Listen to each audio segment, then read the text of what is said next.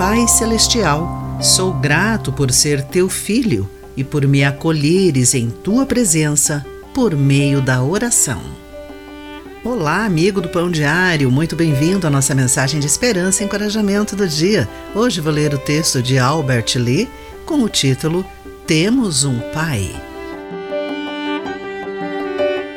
John Sowers, no seu livro Fatherless Generation, traduzindo para o português Geração Sem Pai, afirmou que nenhuma geração sentiu tanto a ausência voluntária de um pai como esta, com 25 milhões de crianças crescendo em lares monoparentais.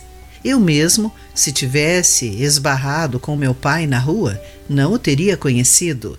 Os meus pais se divorciaram quando eu era muito novo e as fotos dele foram queimadas. Durante anos, senti-me órfão. Aos 13, ouvi a oração do Pai Nosso, em Mateus capítulo 6, entre os versículos 9 e 13, e disse a mim mesmo: Você pode não ter um pai terreno, mas agora tem Deus como Pai celestial. Em Mateus capítulo 6, somos ensinados a orar. Pai nosso que estás no céu, santificado seja o teu nome. A orar, não repitam frases vazias sem parar. Podemos questionar a conexão entre esses versículos.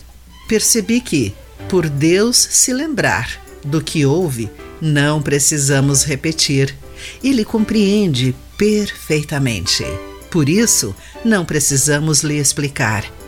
Ele tem um coração compassivo. Não precisamos duvidar de sua bondade. E porque ele conhece o fim a partir do início, sabemos que o tempo dele é perfeito. Porque Deus é o nosso Pai, não precisamos usar frases vazias para mover o seu coração. Através da oração, conversamos com um Pai que nos ama e cuida de nós e nos tornou seus filhos por meio de Jesus. Querido amigo, quando você quis mover Deus em oração usando muitas palavras, ter um relacionamento de pai e filho o ajuda a confiar nele? Pense nisso.